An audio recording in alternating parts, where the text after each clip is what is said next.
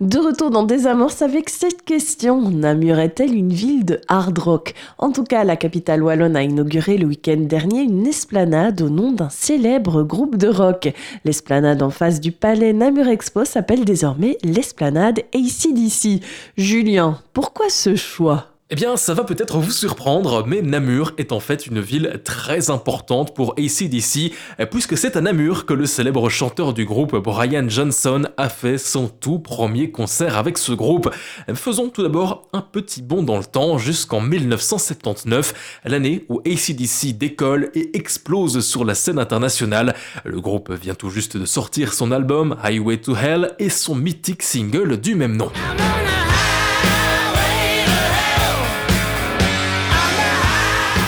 La voix que vous entendez sur ce titre, c'est celle de Bon Scott.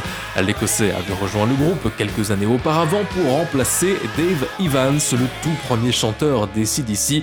Après cet album à succès, le groupe travaille déjà sur le suivant, celui qui sera considéré plus tard comme le plus iconique du groupe et qui est même toujours aujourd'hui l'un des albums les plus vendus au monde, Back in Black.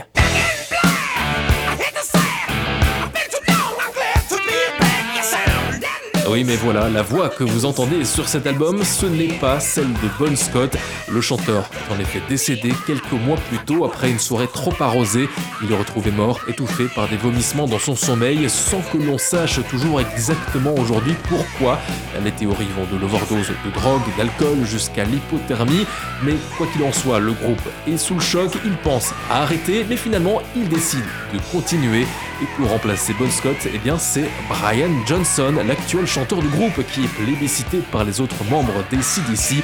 Johnson s'intègre au groupe, écrit des chansons de ce nouvel album et enregistre Back in Black avec le groupe durant les mois d'avril et de mai 1980. L'album ne sortira que quelques mois plus tard, en juillet, et sera un carton monumental. Mais juste quelques semaines avant la sortie de Back in Black, au mois de juin, eh bien, SCDC se produit sur scène pour quelques dates. Ils débutent leur première grande tournée pour célébrer la sortie de cet album. Le tout premier concert de cette toute première tournée avec Brian Johnson, eh bien, c'est chez nous, en Belgique, à Namur. Le groupe dévoile alors sur scène son nouveau chanteur, mais aussi plusieurs titres inédits de Back in Black, ce mythique album.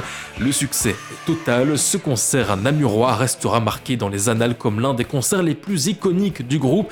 Il est d'ailleurs toujours cité dans la plupart des biographies du groupe comme un moment marquant des CDC. Et c'est donc euh, pour ça, en hommage à ce concert mythique, que la ville de Namur a décidé de renommer au nom du groupe l'esplanade en face de cette salle de concert. Eh bien, ce n'est pas la ville elle-même qui a décidé de rendre hommage au groupe, ce sont des fans, quatre fans belges du groupe, Georges Boussingo, Michel Rémy, Mike Devister et Michel Degueldre.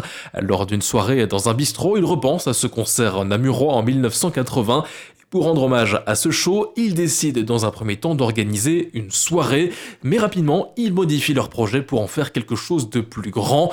Ils rencontrent le bourgmestre de Namur, Maxime Prévost, et ils lui expliquent leur idée de renommer l'esplanade en face du Namur Expo au nom Décide ici. Alors surprise, le bourgmestre accepte, il est emballé par le projet et il décide de faire passer sa demande au conseil communal, une demande qui a donc été validée. Et ce n'est pas tout, puisque en plus du nouveau nom, une statue a aussi vu le jour euh, sur cette esplanade. Une statue à l'effigie de Brian Johnson, le chanteur du groupe. Pour la construire, les quatre fans belges ont lancé un financement participatif. Bilan 450 participants et 29 000 euros récoltés. 16 chaises ont également été installées sur l'esplanade pour rendre le lieu plus convivial. Des chaises gravées au nom des musiciens qui sont restés au moins deux semaines dans la formation ACDC. Le tout a été inauguré ce dimanche en présence de centaines de fans venus des quatre coins du globe.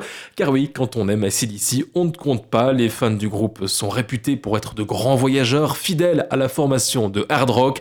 Alors qui sait, avec le temps, cette esplanade ACDC se révélera peut-être comme un atout majeur pour le tourisme de Namur grâce aux nombreux fans du groupe qui pourraient peut-être faire le déplacement jusqu'à chez nous, en Belgique.